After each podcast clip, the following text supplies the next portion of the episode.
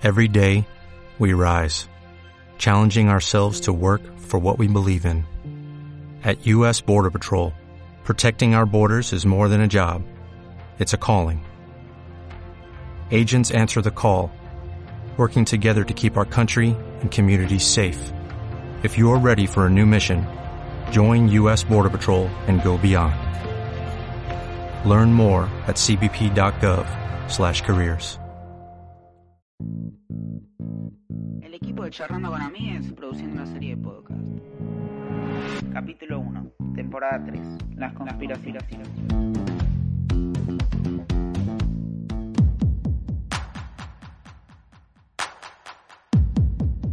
Todas las conspiraciones se basan en alguien superior teniendo un acuerdo secreto contra alguien inferior. Quién es superior y quién inferior lo especifica la conspiración misma. Este puede ser algún presidente, alguna empresa o alguna secta. En realidad, no importa mucho. Las teorías conspirativas son bastante personalizables. Solo cambias el sujeto que está mintiendo y sobre qué y ya está. Tenés tu propia teoría conspirativa. De nada. Hay muchas conspiraciones, y está claro que a lo largo de la historia hay algunas, aunque muy contadas, que terminaron siendo ciertas. Por ejemplo, escuchen esto que las tabacaleras ocultaron que el tabaco mata o que la CIA usaba psicodélicos para condicionar mentalmente a las personas. Pero habiendo conspiraciones tan ridículas como que la Tierra es plana, o que las vacunas causan autismo, o que los Beatles nunca existieron, me hacen pensar que todos los años de la evolución de la raza humana fueron en vano. Lo primero que hay que decir es por qué se crean las conspiraciones, lo cual probablemente se responda con una especie de sentimiento de superioridad. Básicamente, yo me di cuenta de algo que los demás no ven, estoy despierto, soy un león entre las ovejas y demás chistes que te puedes contar a vos mismo. Sí, la mayoría de conspiranoicos lo son por ese motivo. Aunque hay algunas conspiraciones que aunque sean muy ridículas son inofensivas, como la de la Tierra plana, hay otras muy peligrosas. Y que sobrepasan lo divertido y lo cómico como pueden ser otras, como la de los antivacunas, ya que puede provocar que los padres no vacunen a sus hijos. Los niños antivacunas son como los chistes antivacunas, nunca llegan a envejecer. Hablando de este movimiento, ¿cómo empieza? El movimiento antivacunas nace aproximadamente hace 150 años con la invención de la vacuna contra la viruela. Y ya había gente, mayormente religiosa, que se oponía a vacunarse. Decían algo así como, si Dios nos mandó una enfermedad, nosotros no tenemos por qué impedirla. En 1998, la revista médica The Lancet publicó una investigación de Andrew Wakefield que decía que había una conexión entre el autismo y la vacuna triple viral contra el sarampión. Obviamente, los medios lo refutaron diciendo que tenía una muestra demasiado pequeña para asegurar tal cosa, pero esa investigación tuvo mucho impacto. ¿Qué pasó? A los 10 años se dispararon los casos de sarampión en el Reino Unido. 10 de los autores de, de la investigación antivacunas retiraron su firma del informe la revista médica de Lancet pidió disculpas. Sin embargo, ya había mucha gente convencida de ser antivacunas. En 2011, Brian Deere descubrió que Wakefield había planificado todo.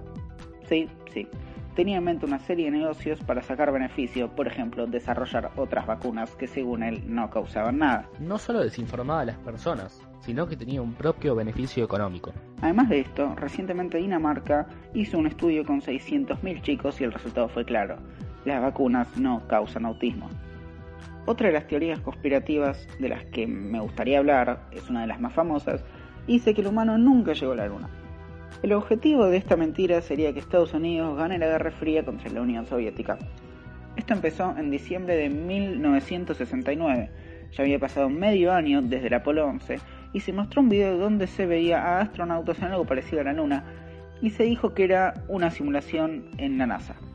Esto causó que algunas personas creyeran que nunca se llegó a la Luna e hicieron tanto ruido que la NASA tuvo que hacer un texto en 1977 que explicaba que sí se llegó a la Luna. ¿Esto hizo que dejen de decir semejante estupidez? No, en absoluto. Bill Kaysing, un escritor, empezó a estar convencido, o por lo menos fingió estarlo, de que nunca se llegó a la Luna. En 1976 publicó el libro We Never Went to the Moon, o sea, Nunca Fuimos a la Luna, donde exponía cómo no fuimos a la Luna con datos y lógica. Eh, lo que faltaba eran datos y lógica en realidad. Esto hizo que muchas personas le creyeran, pese a que años después confesara que su libro era una sátira, que ni siquiera había visto las supuestas pruebas, pero así ganó bastante dinero.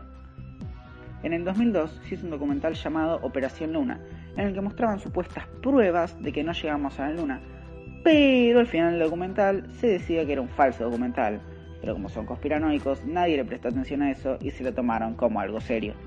Es más, en las fotos del alunizaje la sombra es paralela, ya que la fuente de luz es el mismísimo Sol, y si se hubiera tratado de recrear eso en la época del alunizaje, hubiera costado más de lo que costó ir a la Luna, lo cual no tendría sentido.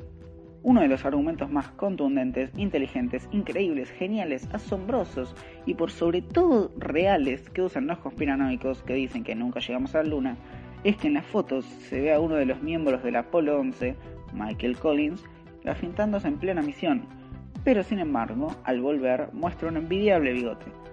Los conspiranoicos dijeron que era un cabo suelto que dejó la NASA, que aunque logró hacer que la bandera no se moviera y logró falsificar el terreno lunar a la perfección, no logró que un hombre se dejara el bigote, así que lo reemplazaron por otro.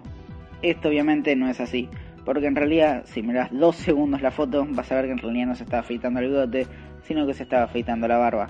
No sé, es una increíble revelación. Yo mismo estoy temblando mientras digo esto, pero es que es verdad. Ahora, habiendo pasado ese tema y más o menos demostrado que fuimos a la luna, les quiero dar una pequeña moraleja con este podcast. No digan pelotudeces. Tengan un buen día, tarde o noche. Adiós.